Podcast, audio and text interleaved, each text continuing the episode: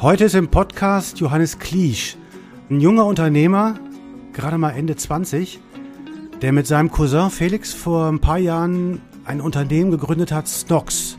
Sitzen in Mannheim, verkaufen Socken, inzwischen auch Unterwäsche und sind wahnsinnig gewachsen. Die machen 50 Millionen Euro Umsatz, ein recht erfolgreicher Unternehmer also in dem Alter. Der wollte eigentlich Investmentbanker werden, landete am Ende aber in der Volksbank, also nicht ganz so spannend, aber so oder so, die haben sein Potenzial total übersehen. Dann haben die mich quasi wie strafversetzt in so eine Filiale. Die wussten ja, wo ich wohne und die haben mich quasi direkt am anderen Ende vom Geschäftsgebiet bewusst hingesetzt, da an den Schalter nach einem dreijährigen Bachelorstudium haben gesagt, Johannes, du musst ja jetzt zwei Jahre Service machen und dann reden wir nochmal. Im Podcast spreche ich gleich mit ihm darüber, was dem Berufsleben Sinn gibt, wie es also um den Purpose, den sogenannten steht, wieso 2,5 netto im Monat äh, vielleicht auch genug Geld sind und wie er mit seinem Cousin Felix Snox aufgebaut hat. Sie hören den FAZ-Podcast Beruf und Chance. Mein Name ist Uwe Marx, Wirtschaftsredakteur in der FAZ.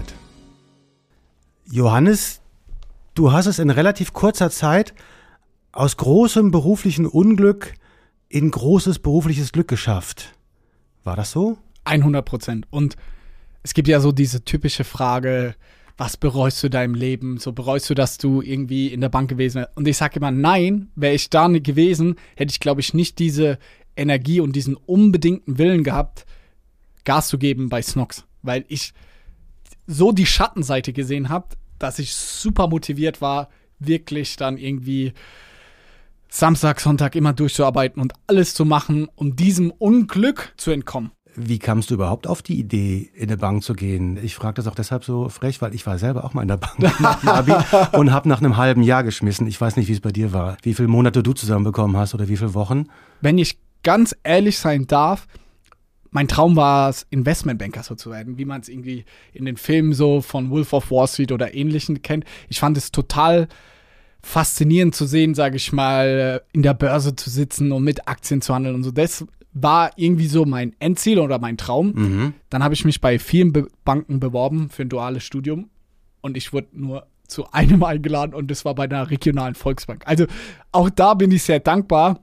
Aber weil mein Abi nicht so gut war, hatte ich auch keine Chance bei einer deutschen Bank oder keine Ahnung was reinzukommen. Also war nicht so sexy, ja, da wo du Voll. gelandet bist. Überhaupt nicht. Also ich hatte halt nur eine Option auf dem Tisch, mhm. regionale Volksbank, und das habe ich halt dann genommen. Also ja, es war auch da, ich wäre lieber zu einer deutschen Bank oder so gegangen, wo mhm. ich dann mit größeren Summen oder mehr Aktien und so, aber am Ende des Tages stand ich halt viel am Schalter, irgendwie in Ilvesheim in einem kleinen Dorf. Und du hast dich äh, also mindestens in Frankfurt gesehen, vermutlich eher in ja. New York, ja, also ja. richtig groß einsteigen. Und Wolf of Wall Street, das ist doch eher abstoßend, diese Art. Aber dich hat das gepackt, ja? Also du fandest das gut? Insofern hat mich das gepackt. Ich bin total business begeistert und interessiert. Also mit Shady Stuff, so wie es da auch da glorifiziert wird, überhaupt gar nicht. Ich meinte nur so, Sachen zu verkaufen, wie ist die Psychologie dahinter, mit Aktien zu handeln. Da geht es ja am Anfang im Film auch viel um Penny Stocks und sowas, mhm. wie man einen Teil vom Unternehmen macht. Dann geht es ja viel um, um einen IPO. Die bringen ja diese Schuhfirma dann an die Börse und sowas das finde ich schon alles. Das ist bis heute mein Hobby. Also ich äh, handle sehr viel mit Aktien privat, äh, mache gleich die äh, Börse, die Nasdaq in Amerika auf. Da gucke ich dann schon immer. Aha, okay, wie sind also die noch im Auge, ja? Absolut. Und es macht mir immer noch viel Spaß und äh, schon seit Jahren. Und deswegen habe ich das Studium gemacht, nicht weil ich äh, irgendwie Gordon Gecko sein wollte oder irgendwie mhm. ein Verbrecher, sondern einfach die Materie, diese Zahlen, den Aktienmarkt. Das fand ich schon immer super. Ja, Mhm. Beeindruckend. Also du würdest im Nachhinein nicht sagen, wie konnte ich nur und ich war einfach nicht reif genug oder ich war zu naiv oder so und was habe ich da nur gemacht, ich Idiot, sondern so, nee, das war schon für was gut, ja?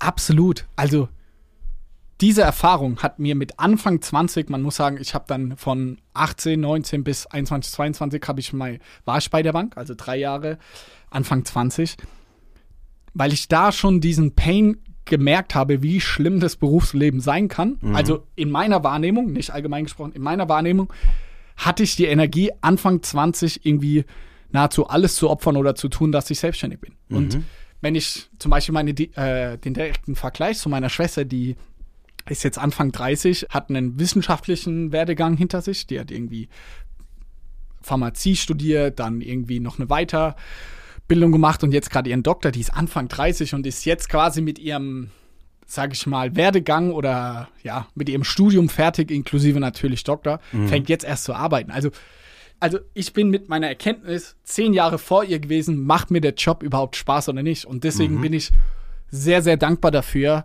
dass ich so früh gesehen habe, was mir überhaupt keinen Spaß macht und was ich auch überhaupt nicht will. Deswegen ja. bin ich, konnte ich früh in die richtige Richtung abbiegen. So ist meine Perspektive darauf. Dazu muss man sagen, du bist jetzt äh, keine 30 ja. und äh, ja, bist Gründer und Miteigentümer von Snox und es läuft ja verdammt gut. Also für dich ist es perfekt gelaufen sozusagen. Ja, also 100 Prozent. Also ich, wir sind hier über 100 Leute. Unser erstes Ziel war immer finanziell frei zu sein. Das haben wir nach anderthalb, zwei Jahren geschafft. Und dann muss ich sagen, hätten wir unser Gespräch dann so nach zwei bis drei Jahren Selbstständigkeit geführt. Also es war bei uns dann 2019. Mhm. Da hatten wir einen, einen riesen Loch, wir beide von der Motivation. Denn wenn man selbstständig ist, glaube ich, geht es vielen so, du willst davon irgendwie leben, dir was auszahlen können. Und mhm. das war dann der Fall nach anderthalb, zwei Jahren. Und dann haben wir das auch ein halbes Jahr super genossen, sind um die Welt gereist, von überall gearbeitet. Aber dann sind wir so ein Loch gefallen, weil wir gedacht haben, what's now? So, was jetzt? Unser mhm. Ziel war, davon leben zu können. Jetzt leben wir davon. Was machen wir jetzt als nächstes? Was treibt uns irgendwie an? Und das war eine echt schwierige Zeit für uns beide, weil wir gedacht haben, boah, okay, wie soll es weitergehen? Und dann haben wir uns sehr viel mit so, wie man das irgendwie kennt, so mit Tony Robbins beschäftigt, also so äh, Persönlichkeitsentwicklung und finde dein Selbst und so. Haben wir ein paar Sachen mitgemacht.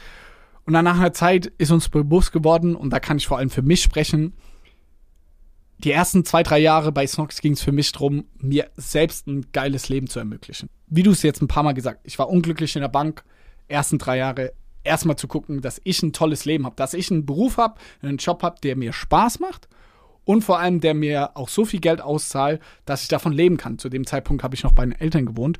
Das habe ich dann erreicht. Und jetzt so, wenn man das so extrem sagen will, in der zweiten Hälfte von Snox, wo wir jetzt sind, zwei, seit 2019, geht es mir vor allem darum, anderen geiles Leben zu ermöglichen. Ich habe alles, was ich brauche, was ich möchte. Ich bin super happy damit.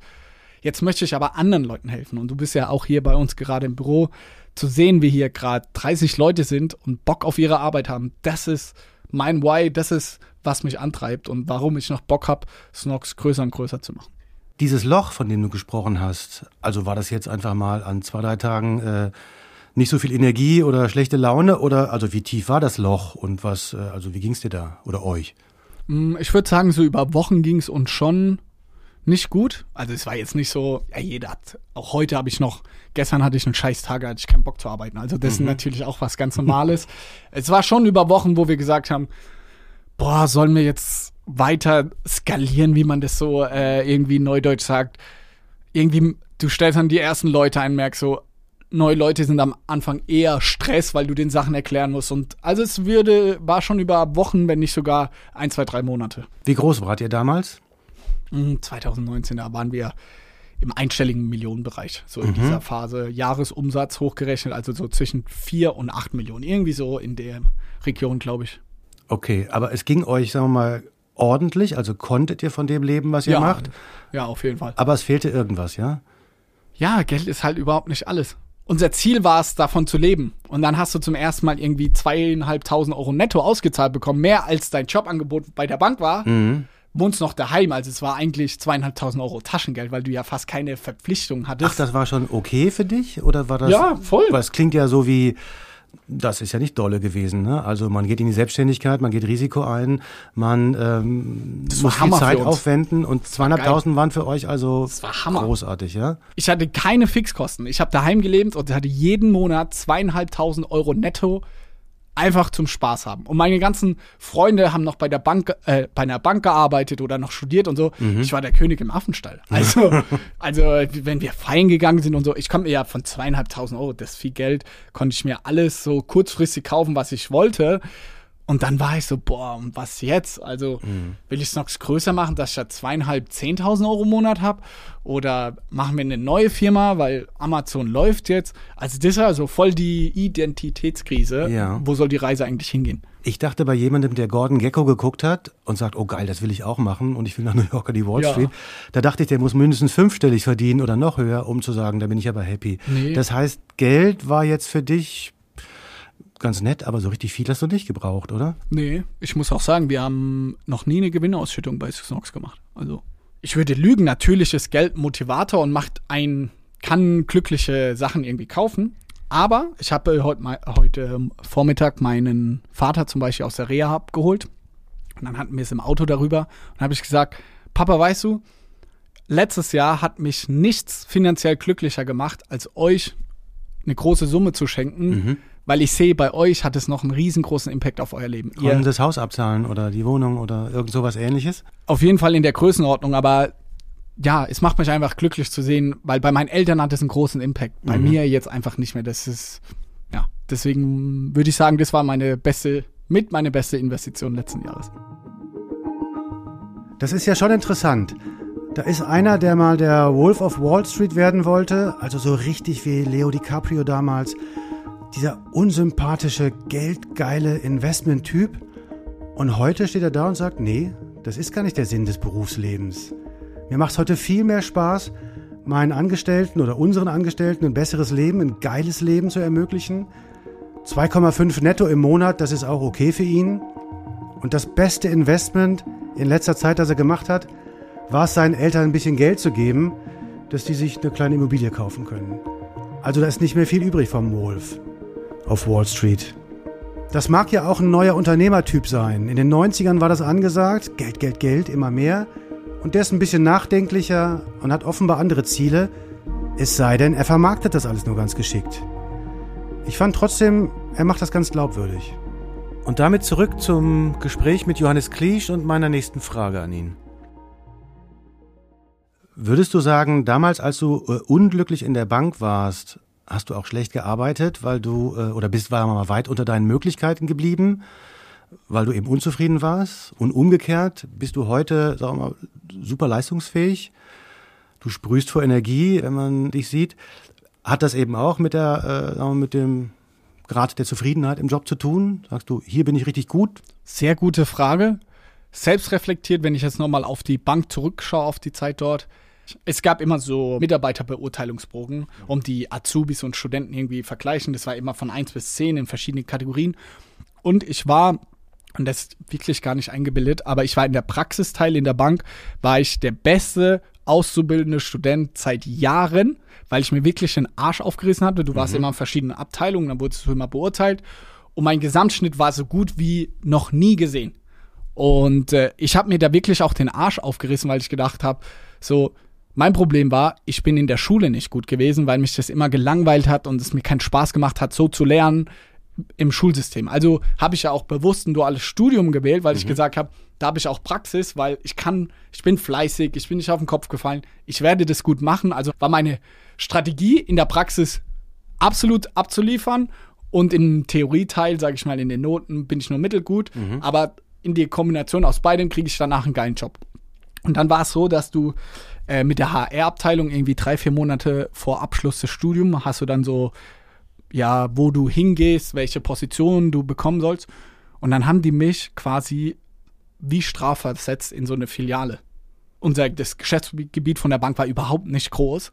Und ich, die wussten ja, wo ich wohne und die haben mich quasi direkt am anderen Ende vom Geschäftsgebiet bewusst hingesetzt, da an den Schalter nach einem dreijährigen Bachelorstudium haben gesagt, Johannes, du musst ja jetzt zwei Jahre Service machen und dann reden wir nochmal. Die wollten dich durch die harte Schule schicken, sozusagen? Ich kann es mir bis heute nicht ganz erklären, aber dieses Gespräch werde ich nie vergessen. Das war so dieser Bruch in meiner, sag ich mal, Motivation. Bis zu diesem Zeitpunkt habe ich alles gegeben, weil man quasi auf dieses Gespräch hingearbeitet hat, dann ein geilen Jobangebot zu haben, dass ich ins Private Banking hieß das oder sonst wo gehen kann. Und sie haben mir quasi alle Hoffnung genommen und seit dem Tag war ich ein richtig, richtig schlechter Arbeitnehmer, weil dann, wie du sagst, dann war ich unglücklich. Da wusste ich, ich werde nicht mehr bei der Bank arbeiten. Und dann habe ich gar nicht mehr gearbeitet und habe wirklich nur noch äh, das Mindeste gemacht. Ich war nie jemand, der sich dann krank schreiben lassen hat oder sonst wie, aber natürlich gehe ich dann nicht die extra Meile um Punkt 16 Uhr, lasse ich den Stift fallen und mhm. war so, leck mich am Arsch. Das definitiv. Und heute äh, gesprochen, auf jeden Fall 10 von 10. Ich bin fast jeden Tag top motiviert und habe Bock, was für Menschen willst du hier so um dich haben? Wie sollten die sein? Eine gewisse Ausstrahlung haben? Dürfen die auch mal schlechte Laune mitbringen? Dürfen die sich auch mal hängen lassen sozusagen? Oder müssen die diese mitreißende Energie auch mitbringen? Sonst findest du es vielleicht auch doof für dich zu arbeiten in einer Atmosphäre, wo es manchmal ein bisschen schlechtere ich würde sagen, die ersten, gibt. ja, ich würde sagen, die ersten so vier, fünf Vollzeitleute, die wir eingestellt haben, haben wir den großen Fehler gemacht, wie du es beschrieben hast, Leute einzustellen, worauf man selber, auf die man selber ultimativ Bock hat oder Freunde sind mhm. oder sehr ähnliches Persönlichkeiten. Und dann war das so, die ersten, das, die ersten fünf Leute bei uns im Unternehmen, wir waren alle zugleich sehr extrovertiert, laut, viele Energie jetzt mal schwarz und weiß beschrieben. Aber so funktioniert ein Team nicht. Du kannst nicht fünf Leute haben, die alle vorne rangehen und immer die Marktschreier sind, wer macht dann vielleicht auch die Aufgaben, wo man Ruhe braucht, sehr sachlich vorgehen. Um konkret auf deine Frage zu antworten, wir haben hier alle Persönlichkeitstypen hier in der Firma, aber was uns definitiv verbindet, dass wir offen sind. Also fast jeder, würde ich sagen, ist offen. Freundlich ist auch ein sehr wichtiger Wert, wo ich sage, okay, wenn du nicht freundlich bist, sondern Kriegskram, dann hast du hier in der Firma nahezu nichts zu suchen. Ja, aber sonst ist es total unterschiedlich ausgeprägt. Also ist klar, dass man jemand in der Buchhaltung, eine andere Persönlichkeitstyp und auch die Art und Weise zu arbeiten, wie vielleicht jemand, der im Sales oder im Vertrieb bei uns mhm. arbeitet. Mhm. Also das ist total unterschiedlich. Ich glaube, da hast du von dir selbst gesagt und auch von Felix äh, mit eingeschlossen, wir waren keine so richtig guten Chefs. War das nee, die Zeit? Ja, absolut. Unsere ersten VollzeitmitarbeiterInnen waren auch Felix, sein Bruder Moritz und äh, sein bester Kumpel Yannick. Die sind zum Glück bis heute beide noch bei uns. Dafür können wir sehr, sehr dankbar sein. Mhm. Aber an denen haben wir uns, sage ich mal, insofern die Zähne ausgebissen, dass sie da sämtliche Führungsinstrumente, Mechaniken ausprobiert haben. Die waren unsere Versuchsobjekte, dass wir gute Führungskräfte werden. Und ich glaube, die haben ganz schön viel, äh, sorry, dass ich so sage, Scheiße mhm. erfahren. Ich kenne Chefs, mittelständische Unternehmen oft, die sind nicht so ganz happy, wenn sie merken, oh, mein Laden ist aber verdammt groß geworden. Früher kannte ich jeden mit Namen und da wusste ich, wie die Frau heißt und ich kannte die Zahl der Kinder und wenn äh, ein Kind irgendwie krank war und nicht zur Schule konnte, wusste ich das auch. Also ich war ganz nah dran. Mhm. Aber ab einer gewissen Zahl, dann werden diese Unternehmen oft größer, ab einer gewissen Zahl geht es nicht mehr. Und dann gehen die halt durch ihre Gänge oder durch ihre Lager oder Produktionshallen, wie auch immer, und sehen dann neue Gesichter und denken sich, oh, schon irgendwie doof. Früher war es schöner. Kennst du das schon auch? Man 100 Leute oder ein Tick mehr ist halt was anderes als ein paar Kumpels, ne, um sich rum, überspitzt formuliert. Absolut. Äh, ich würde sagen, bei mir hat so bei 70, 80 Vollzeitleuten ist es bei mir dann kritisch geworden, weil man auch dazu sagen muss, im letzten Jahr sind wir von 60 Leuten auf 120 Leute hoch. Also auch in einem Jahr 60 Leute. Also hätte ich dafür fünf Jahre jetzt Zeit gehabt, dann, natürlich kennt man dann 120 Leute, aber bei unserem Maximum war bei mir so bei 70, 80 wirklich Schluss, dass ich jeden wirklich mit Namen um zwei, drei Sätze, sage ich mal, auch dazu sagen kann.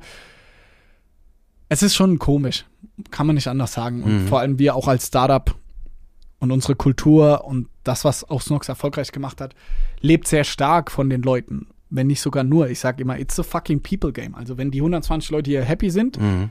dann wird es uns in drei Jahren noch geben. Aber wenn man in so eine Negativspirale kommt und die Leute irgendwie scheiße behandelt, dann bringen alle Algorithmen oder alles andere, bringt alles nichts. Am Ende des Tages verkaufen hier Menschen an Menschen Socken, wenn man es mhm. mal ganz runterbricht. Daher ist es schon hart und es ist schon komisch als Chef. Also das kann ich absolut unterstreichen. Wir haben noch ein bisschen den Vorteil, hier im Mannheimer Büro sind immer nur 30 bis maximal 40 Vollzeitleute. Also die 120 sehe ich nur auf Events, also Weihnachtsfeiern etc. Mhm. Aber gerade letzte Weihnachtsfeier jetzt, da waren dann über 100 Leute da. Weiß ich noch, standen Felix und ich so da und waren so, wer ist das? Wer ist das? Ja, ja das ist schon befremdlich. Mhm. Und ich glaube, man hat da selber auch so mit dem Anspruch an sich selber zu kämpfen, weil man dann so sagt, boah, ich will eigentlich alle Namen kennen, aber mhm. es geht halt irgendwie nicht mehr und man will für jeden Zeit haben, aber es geht halt irgendwie nicht mehr. Und ich, das ist ein komischer Konflikt und äh, bestimmt die ein oder andere schlaflose Nacht beschert. Wird es noch von dir erwartet, dass du, meinetwegen, ein Chef hört ja auch mal zu bei persönlichen Problemen, mhm. ich hänge gerade durch oder ja. ich bringe gerade meine richtige Leistung nicht. Kommt sowas noch bei dir an? Ja, voll. Äh, oder eben nicht? Ja, letztes Jahr hatten wir, ich habe es ja gesagt, von 60 auf 120 hoch, hatten wir sehr viele so Kulturprobleme, so Einzelfälle, wo du gesagt hast, das passt nicht oder das. Da habe ich bestimmt mit 30 Einzelpersonen äh, eins und eins Gespräche geführt. Das war zweite Jahreshälfte 22 war das mit mein Hauptjob, mhm. die Kultur sicherzustellen, für alle da zu sein.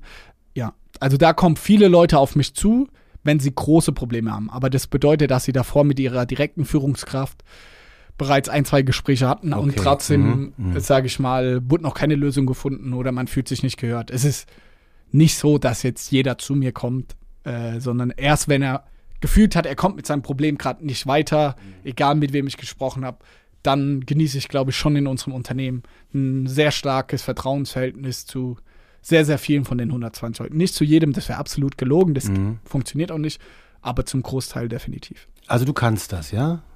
Weil das bringt einem ja auch keiner bei, nehme ich an, wenn äh, ein erwachsener Mensch einem gegenüber sitzt und sagt, äh, keine Ahnung, ja. zu Hause ist Land unter oder äh, weiß ich nicht, es gibt Krankheiten oder andere Dinge, ernste Geschichten. Also du äh, ja. dazu in der, gut in der Lage bist. Ja, ich muss sagen, dass ich im eigenen privaten Umfeld hatte ich in den letzten zwei, drei Jahren hatte ich äh, mit jemand in der Familie zu tun, die äh, Person hatte extreme Depressionen, Suizidversuche etc. Also echt sehr hart. Dadurch war ich privat extrem damit konfrontiert, mhm. wie es, als sage ich mal, zu sehen, wenn man psychisch selber nicht im Reinen ist oder einfach, wenn man krank ist, in welcher Form auch immer, mhm. dass alles andere scheißegal ist. Und äh, diese schreckliche Erfahrung hat mir sehr, sehr viel in diese Richtung beigebracht, wie man mit Leuten umgeht, mhm. denen es einfach aus welchen Gründen auch immer nicht gut geht. Und äh, dafür bin ich auch sehr dankbar. Auch genau wie wir in das Gespräch eingestiegen sind. Aus Unglück. Mhm. Es war schrecklich, in so einer Situation zu sein. Ich war total überfordert. Wurde insofern Glück, dass ich das auch gut für die Arbeit nutzen konnte. Und das hat mich auch als Mensch äh, weit nach vorne gebracht. Und ich wüsste auch nicht, ob ich heute so eine gute Führungskraft wäre, hätte ich diese äh, private Erfahrung nicht in der Form mhm. durchgemacht. Und das, sagen wir mal, das kannst du einfach, weil du es kannst. Talent, Glück, Einfühlungsvermögen, was auch immer. Oder lässt du dich da auch weiterbilden, beraten, irgend sowas? Also in deiner Position kriegt man da noch Unterstützung, wie man sowas macht? Oder machst du es aus dem Bauch und du hast das Gefühl, es passt? Ich glaube beides. Also ich habe Glück, ein gewisses Empathievermögen ja, zu haben. Dafür bin ich unglaublich dankbar und ich glaube, das sind halt super gute Voraussetzungen, um mit in Kombination mit der passenden Erfahrung dann, wie es mhm. gerade eben beschrieben hat, diese Erfahrung, ob du empathisch bist oder nicht, die kann mir keiner nehmen und zu wissen, wie man damit umgeht. Nichtsdestotrotz muss man als Führungskraft oder generell als Mensch, glaube ich, immer weiter lernen. Also zum Beispiel jetzt gerade, ich meditiere wieder sehr viel. Und das, glaube ich, macht mich auch zu einer besseren Führungskraft. Also es ist jetzt nicht so dieses klassische Eins und eins Coaching. Ich habe den Coach, der macht mich zur besseren mhm. Führungskraft. Mhm das habe ich so in der Form jetzt nicht, aber ich versuche mich in den Sachen, wo ich merke, hey, mir fällt es gerade super schwer, auf ein Gespräch nur zu fokussieren, weil wenn ich in der Küche stehe, fünf Sachen kommen auf mich zu mhm. und dann habe ich gemerkt, okay, ich muss wieder mehr meditieren, dass ich mich voll auf ein Gespräch einlasse, selbst wenn fünf Leute was gerade von mir wollen. Und dann, also da versuche ich eher punktuell zu gucken, wo fehlt es mir gerade als Mensch? Was fällt mir schwer und da Unterstützung zu bekommen, um am Ende des Tages hoffentlich eine bessere Führungskraft zu sein. Mhm. Äh, Meditation finde ich ja auch gut. Sehr und ich finde unter allen Leuten, die das mal gemacht haben oder äh, regelmäßig machen, ist die große Frage, und wann schaffst du das? Also bei dir ja. kurz nach dem Aufstehen oder kurz äh, vorm Einschlafen oder einfach mittendrin irgendwann äh, drei Minuten zurückziehen. Wie ist denn da so dein Rhythmus oder deine Meditationserfahrung? Immer nach dem Aufstehen, muss ich sagen. Wie ist es bei dir? Zu selten viel zu selten und ich kann es nicht um, also ich kann es nicht, wenn ein Bett in der Nähe ist. Weder, weder morgens noch abends. Ich brauche Rückzug. Mhm. Irgendwo hin, Tür zu. Ich mache es auch morgens, wenn ich quasi aufstehe und äh, meine Freundin äh, schläft noch. Dann gehe ich runter und dann setze ich mich auf den Sessel, dann mache ich das. Mhm. Und dann trinke ich einen Kaffee so. Das klappt für mich gut. Sage ich mal, in der in der Vergangenheit habe ich es tatsächlich hier im Podcaststudio sehr viel gemacht im letzten Jahr. Zwischendrin, wenn ich mal zwischen zwei äh, Meetings hin und her gerannt bin und dann mal 15 Minuten Zeit hatte, hat mir das unglaublich gut geholfen, dann mir diese 15 Minuten mal zu sich kommen, konzentriert wieder zu sein, Mhm. im Zen. Da ist es mir aber dann schwer gefallen, den, den Rhythmus zu haben, weil manchmal hat man die Zeit zwischen zwei Meetings und manchmal nicht. Und ich bin so ein krasser Gewohnheitsmensch, deswegen mache ich es jetzt morgens, weil ich weiß, Mhm. jeder Morgen ist gleich, dann fällt es mir viel, viel leichter. Ich habe dich aber vorhin so verstanden, ihr habt euch damals einen Coach gesucht, als ihr in diesem Loch wart und als es nicht so gut lief und ihr ja sogar bei Snox dann so äh, ansatzweise unglücklich wart in dem Sinne. Da habt ihr euch einen Coach gesucht und wart in London oder so, ja? Genau. Kannst du das mal erzählen? Also ähm, was da passiert und was da bei dir passiert ist dann gewissermaßen? Absolut. Also es war eine der verrücktesten Erfahrungen in meinem Leben, muss ich wirklich zugeben.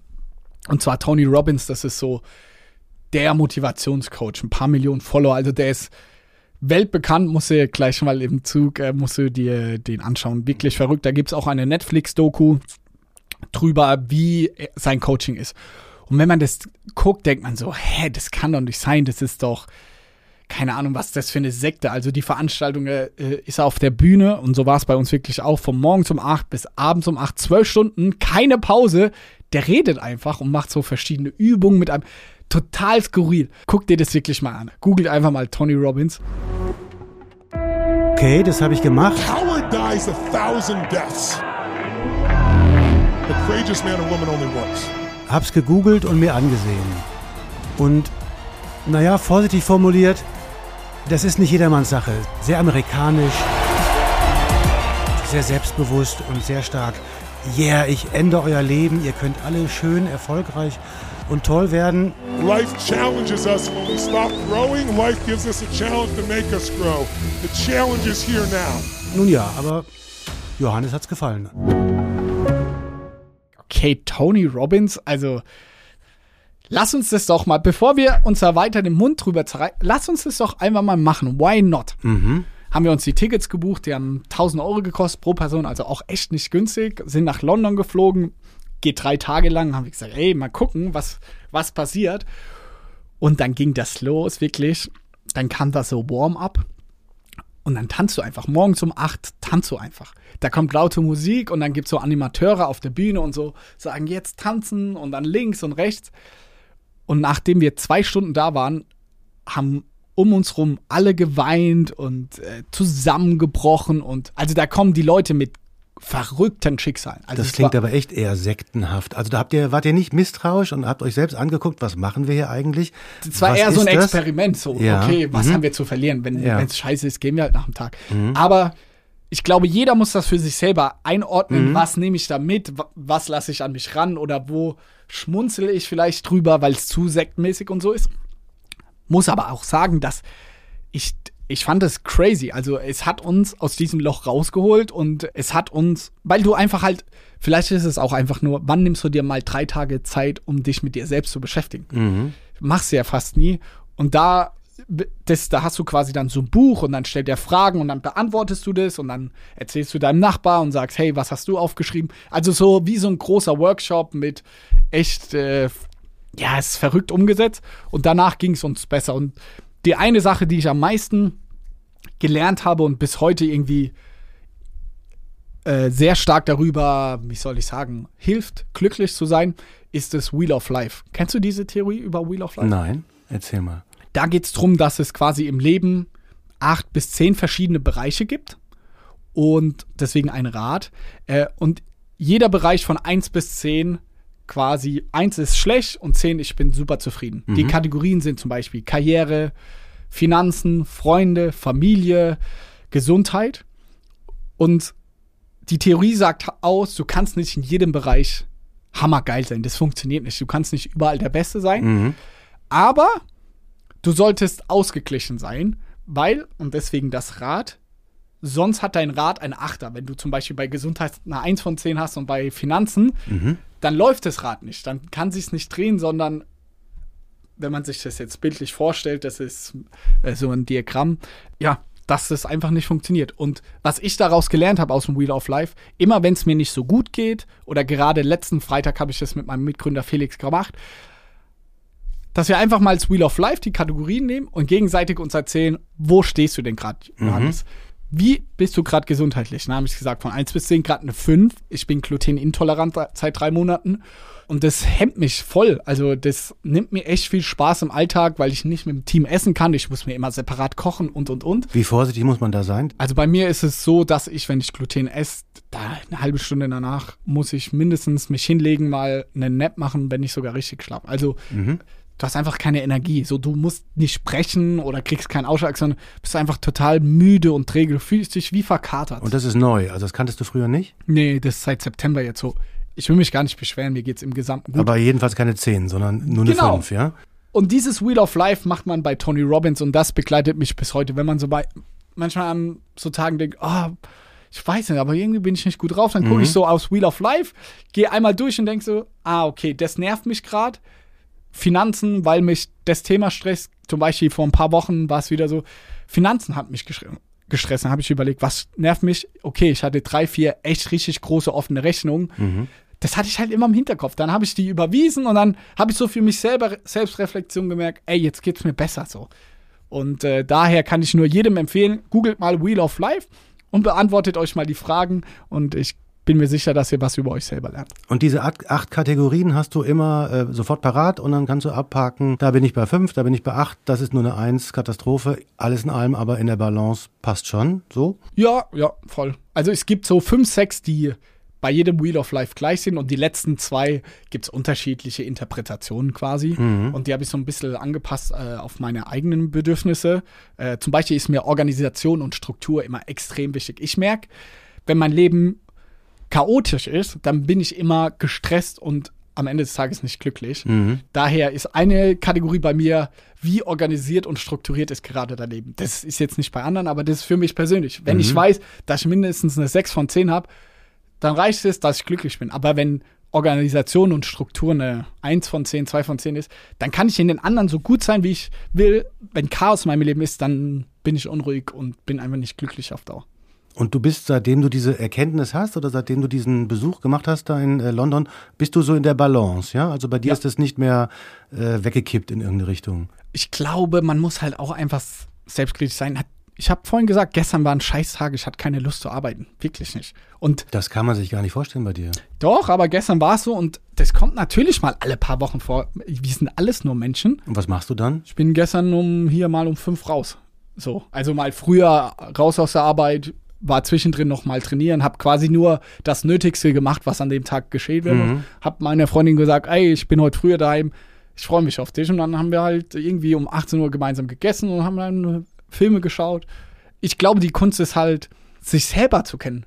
Wann habe ich Energie? Heute bin ich schon feier, heute habe ich Bock, dann kann ich auch bis neun oder zehn arbeiten, aber mhm. an Tagen, wo man halt nicht so Lust hat, dann mal weniger. Also ich glaube, das ist die Kunst und was ich gelernt habe, und ich habe viele UnternehmerInnen jetzt in den letzten sieben Jahren echt kennengelernt, ist, die Kunst ist von mir jetzt auch der Erfolg von Snox, dass ich seit sieben Jahren jede Woche meine, keine Ahnung, 50 plus Stunden arbeite. Mhm. Und es geht nicht darum, mal drei Wochen 80, 90 Stunden zu kloppen, sondern über einen gewissen Zeitraum ein konstant geiles Level zu haben. Und mhm. das gerade im Startup-Bereich wird extrem krass glorifiziert zu hasseln und durchzuziehen, jeden Tag 14 Stunden. Du wirkst ja auch so, äh, als könnte dich keiner stoppen sozusagen. Ne? Du platzt vor Energie, du hast viel Aber weil ich sie mir so einteile. Drive, da könnte man ja auch, äh, hat man das Gefühl, ja, das geht von morgens bis abends und äh, am nächsten Tag machst du weiter ohne äh, Erschöpfungserscheinung. Aber Bullshit. Du kannst auch mal Absolut. Gas rausnehmen, ja? Ich arbeite nicht am Wochenende zum Beispiel. Mhm. Das ist dann für Family und Freunde da. Aber weil ich am Wochenende nicht arbeite, habe ich wieder am Bock, montags loslegen. Und die größte Kunst, gerade bei jungen Startups, ist es, Pause zu machen und die Kräfte einzuteilen. Diese blöden Sprüche, ist es ein Marathon? Und das stimmt einfach. Ist es ein Marathon und kein Sprint. Mhm. Also versuch nicht drei Wochen lang 90 Stunden zu arbeiten und dann bist du eine Woche krank. Das bringt dir nichts. Du musst gucken, dass du dich selbst so gut kennst, dass du über einen langen Zeitraum konstant deine Leistung bringst. Mhm. Ist dir oder andersrum, kannst du mit so einem Begriff wie Purpose was anfangen in der Arbeit? Also sowohl für deine Leute als auch für dich? Also dieses sinnhaft arbeiten, ja, das muss irgendwas sein. So richtig sinnhaft war das ja dann nicht für dich in der Bank. Also das hat dann keinen Bock gemacht. Äh, aber hier ist es schon ein Kriterium, wo du sagst, ja, das kann nicht schaden oder ist es überschätzt? Mm. Also Purpose, glaube ich, ist extrem wichtig. Woran ich so ein bisschen hader, wenn man mal ganz ehrlich ist, was ist der Purpose bei Snox zu arbeiten? Also wir verändern nicht mit unseren Socken die Welt, Mhm. sondern der Purpose ist für die Leute ganz unterschiedlich. Zum Beispiel zwei meiner Führungskräfte äh, reisen extrem gerne. Deswegen ist der ihr Purpose bei Snox oder ihr Why bei Snox zu arbeiten, dass wir ihnen die Flexibilität geben, viel rumzureisen, Mhm. flexibel zu arbeiten etc. Und für mich ist es irgendwie bei Snoxer Purpose die Möglichkeit, ein echt großes Unternehmen aufzubauen. Also ich glaube, für jeden Menschen ein Why zu haben, super, super wichtig. Ich glaube nur in dieser ganzen Diskussion und ob, wie das oft dargestellt wird, geht es sehr schnell immer darum, die Welt zu verbessern und krass zu verändern. So, ich verändere die Welt in meiner Interpretation, dass ich 120 Leuten einen geilen Job gebe Mhm. und sie die sich den absolut verdient haben, sie gut drauf sind und deswegen gut da, daheim drauf sind und ihrem Umfeld und da wieder Energie geben. Also das ist meine Interpretation. Wir werden mit unseren Socken nicht die Leben verändern, aber ich glaube schon, dass sich das Leben der 120 Leute, die bei uns arbeiten, positiv verändern kann. Und das ist mein Purpose. Also Wie viele Follower hast du aktuell bei LinkedIn? 70.000 so. Aber auch das, das machen vier, fünf Vollzeitleute. Also das macht nicht ich, sondern das Personal Branding rund um meinen Namen Johannes Kliech, das macht ein Team. Die machen den ganzen Tag nichts anderes, außer quasi meinen Namen im B2B-Bereich groß zu machen. Und die lesen diese Kommentare, gehen damit auch um. Aber ich als Privatperson, ich stelle mich dem Ganzen insofern nicht, dass wenn inhaltlich berechtigte Kritik kommt, dann wird da ein Meeting einberufen und dann darüber diskutiert, aber es ist jetzt nicht, dass wir, ja, dass ich nachts deswegen nicht mehr schlafen kann. Also, ja.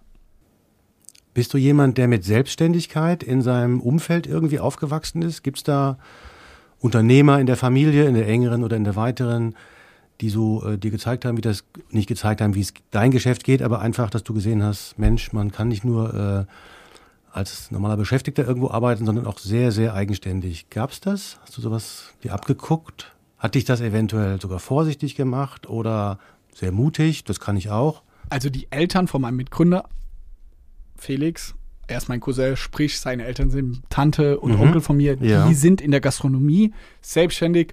War schwer zu vergleichen. Gastronomie, ganz andere Branche, natürlich auch andere Arbeitszeiten. Also das würde ich tendenziell sagen, hat mich das eher abgestreckt, als dass ich sage, okay, ich finde der ihr Leben genauso will ich es haben. Und sonst, hm, nee, würde ich nicht positiv, nicht negativ. Aber ich muss dazu sagen, die ersten ein, zwei Jahre in der Bank hast du natürlich viel Einblicke in Konten und Geschäfte Ja. und so.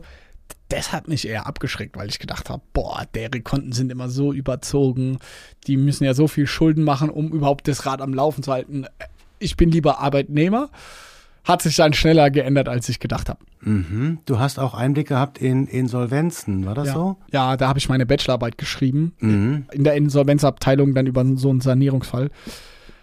Und diese Zeit hat mich unfassbar geprägt. Wenn du mit Leuten, mit Unternehmern am Tisch sitzt oder auch Privatleuten, wo du das Konto kündigst oder Kredite kündigst und du weißt, das Resultat ist, dass sie jetzt in der Privatinsolvenz sind, das nimmt dich schon brutal mit. Gerade noch als Anfang 20-Jähriger. So, also ich habe mir das bewusst auch ausgesucht, weil ich gesagt habe, ich will jetzt, hab gesehen, reiche Leute beraten und und so, Private Mhm. Banking, überall was. Geh doch mal auch dorthin quasi die Schattenseite von diesem ganzen Kapitalismus und das will ich jetzt auch mal sehen. Und diese drei, vier Monate war ich dort, die haben mich sehr, sehr geprägt und bis heute, glaube ich, auch zu dem Unternehmer gemacht, wo ich bin, wo ich sage, okay, bei allem Ruhm und Glück, wo wir Erfolg, was wir gerade haben, lass uns immer genug Liquidität auf dem Konto haben, genug Puffer, da, man weiß nie, was passiert. Siehe jetzt Ukraine-Krieg, letztes Mhm. Jahr Wirtschaftskrise, also es hat mich schon sehr geprägt, muss ich sagen. Das klingt so, als hättest dich vorsichtiger gemacht. Ja, bedachter, also in jeder Höhe trotzdem irgendwie ja nicht all in immer zu gehen. Also Mhm. nicht alles immer auf Rot setzen und blind gegen die Wand laufen, sondern auch ja in starken Hochphasen, wo wir auch jetzt die letzten Jahren waren, wir haben immer mindestens zwölf Monate quasi unsere Fixkosten Cash auf dem Konto, dass wenn der Account zu ist, dass wir immer noch zwölf Monate die Leute zahlen könnten und und Mhm. und. Also ja, da sind wir schon bedacht und wir, wir haben auch alle Zahlen sehr im Detail im Blick und nehmen das auch nicht als selbstverständlich. Ich habe so viele schreckliche Schicksale gesehen, wo man sagen muss, ah, die hatten auch einfach richtig Pech. Also das hätte mir genauso passieren können. Also du setzt nicht voraus, dass du ein Glückskind bist und bleibst. Nein, überhaupt nicht. Also daher, ich will gar nicht in die jetzt zu sehr in die Finanzen abschweifen. Mhm. Nichtsdestotrotz versuchen wir auch viel von unserem, sage ich mal, Gehalt oder finanziellen Möglichkeiten, zu denen wir gekommen sind, auch sehr viel zum Beispiel in Immobilien zu investieren, in Mhm. langfristige Sachen, das, weil wir immer sagen, Snox ist High Risk, also keine Ahnung, ob das noch in fünf Jahren so funktioniert, Mhm. aber lass uns, da sind wir Banker, diversifizieren, lass uns schauen, dass wir jetzt aus dieser Hochphase, wenn wir Geld haben, es rausnehmen und in langfristige Assets zustecken, wie Immobilien etc. Mhm. und eben nicht noch in schnell andere High-Risk-Sachen. Nun gibt es ja nicht wenige Gründer, die ähm, ihren Laden, sage ich mal ein bisschen despektierlich, äh, sehr erfolgreich äh, machen, führen und wachsen und irgendwann sagen so, ach, jetzt kann ich das Ding auch verkaufen. Dann habe ich weniger Verantwortung, dann habe ich vielleicht ein bisschen weniger Stress, streiche eine Menge Geld ein und kann damit noch mal was ganz anderes machen. Ich habe noch andere Interessen. Bist du schon mal an so einem Punkt gewesen, gedanklich, ähm, oder noch nicht? Als ich in den letzten zwei, drei Jahren, wo ich bereits genannt hatte, diese privaten Herausforderungen hatte, Mhm. da war ich oft an dem Punkt, wo ich gesagt habe, ey, einfach alles verkaufen. Ich konzentriere mich nur noch darauf. Wenn du erstmal siehst, also ich bin absolut der Meinung, es gibt viel, viel mehr als die Arbeit im Leben. Deswegen kann ich jeden, der, der diese Entscheidung trifft, voll nachvollziehen. Also ich war auch oft an dem Punkt durch private Ereignisse. Mhm. Jetzt, wo privat in Anführungszeichen alles gut ist, wenn man das überhaupt so beziffern kann oder einfach im Moment nicht diese Sorgen habe, habe ich nach wie vor Bock noch weiterhin auf Snox. Mhm. Mit einer Perspektive von fünf oder zehn Jahren kann ich mir schon vorstellen, dass an einem gewissen Punkt bin ich vielleicht auch einfach nicht mehr der Richtige hier für die Firma, Mhm. um das noch weiter groß zu machen. Das kann ja auch sehr, sehr gut sein. Und daher würde ich nie ausschließen, dass ich nicht auch irgendwann einer dieser Personen bin, der sagt, ich habe das jetzt zehn Jahre gemacht. Ich will jetzt auch, ich opfer gerade auch viel meiner privaten Zeit quasi, auch von meinen Freunden und Familie etc. viel für Mhm. den Beruf. Jetzt ist auch mal gut und jetzt geht's vielleicht mal ein andere Interesse, andere Shift. Das würde ich nicht ausschließen wollen. Irgendwann will man vielleicht auch mal Kinder Ja. und, und dann für die Zeit zu haben, weil das würde jetzt aktuell schwer möglich sein. Und dann hätten im Nachhinein auch deine Mitschüler recht, oder? Was hattest du äh, mal erzählt, dass äh, auf deiner Schule gab es irgendwie eine Abstimmung, wer von uns bringt sie als erstes zum Millionär? Also wahrscheinlich haben sie die Wette schon so oder so gewonnen, aber dann garantiert, wenn du verkaufen würdest. Du hast nämlich damals gewonnen, ne? So war das, oder? Ja, ich weiß nicht, ob ich Erster oder Zweiter war und das tut ja auch nichts zur Sache, aber da waren so die Top 3 und ich weiß, äh, ich war einer davon. Und damals war ich so, okay, wie kommen die jetzt darauf? Ja, ich fange jetzt bei der Bank an, aber ich weiß jetzt nicht, wie ich bei der Bank äh, zu so einem Vermögen kommen äh, sollte. Ja, du hast es jetzt selber, glaube ich, ganz gut argumentiert. Das heißt, die haben nicht mit dir zusammen Gordon Gecko geguckt und haben gesehen, wie du auf, der, Nee. auf dem Sofa immer aufgesprungen bist und gejubelt hast und haben sich gedacht, der wird auch mal so. Deshalb wird der Johannes der allererste von uns hier, der mal den ganz großen Wurf äh, startet. Hm, Ich glaube schon, dass Also Energie strahlst du schon aus. Ja, und auch schon damals, und ich war schon immer extrem wissbegierig in Sachen Wirtschaft. Also, Mhm. wir haben zum Beispiel alle FIFA immer zusammen gespielt, also so ein Fuf äh, Ja, auf ich, Playstation ja. Fußball, und dann kam so eine Ultimate Team hieß das, so eine, so eine Version raus, dass du quasi online miteinander spielen kannst und auch Team aufbauen. Dann konntest du so, wie so Sammelkarten konntest du auch handeln. Mhm. Und meine Freunde haben halt immer gegeneinander gespielt. Und ich habe gesagt, oh, ich will gar nicht spielen, sondern ich will doch einfach nur handeln. Und dann habe ich mich quasi hochgehandelt. Ich habe gar nicht Fußball gespielt, sondern ey, gib mir den Spieler, dafür gebe ich den. Also ganz vereinfacht gesagt und habe mich so hochgehandelt und habe dann nach zwei Monaten habe ich äh, meinen Account für mehrere tausend Euro habe ich den verkauft, weil ich sage ich mal, ich hatte Messi, Ronaldo, ich hatte alle, weil ich Ja. aber nur gehandelt habe, weil mir das viel mehr Spaß gemacht hat, als eigentlich Fußball zu spielen. Und ich glaube, mit solchen Beispielen habe ich gemerkt, aber auch vielleicht mein Umfeld damals, meine Schulfreunde, okay, der Johannes hat super großes intrinsische Motivation irgendwie für Wirtschaft, Finanzen, Geld und gar nicht reich zu werden, sondern einfach, ihm macht es super Spaß zu gucken, zu handeln und ja, schauen, was einfach so möglich ist. Ja. Schön, dass du dir Zeit genommen hast für das Gespräch. Vielen Dank. Tschüss. Tschüss.